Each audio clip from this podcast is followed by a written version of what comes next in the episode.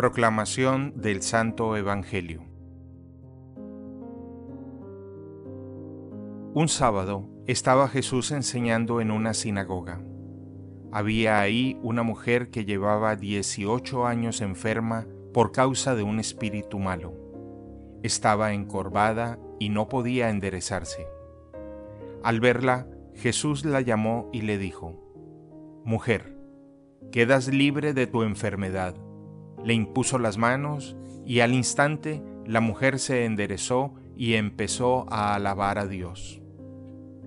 Pero el jefe de la sinagoga, indignado de que Jesús hubiera hecho una curación en sábado, le dijo a la gente, Hay seis días de la semana en que se puede trabajar. Vengan pues durante esos días a que los curen y no el sábado.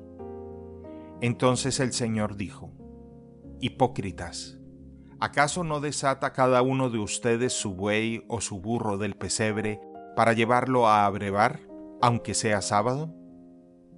Y a esta hija de Abraham, a la que Satanás tuvo atada durante dieciocho años, ¿no era bueno desatarla de esa atadura aún en día de sábado? Cuando Jesús dijo esto, sus enemigos quedaron en vergüenza. En cambio, la gente se alegraba de todas las maravillas que él hacía. Palabra del Señor.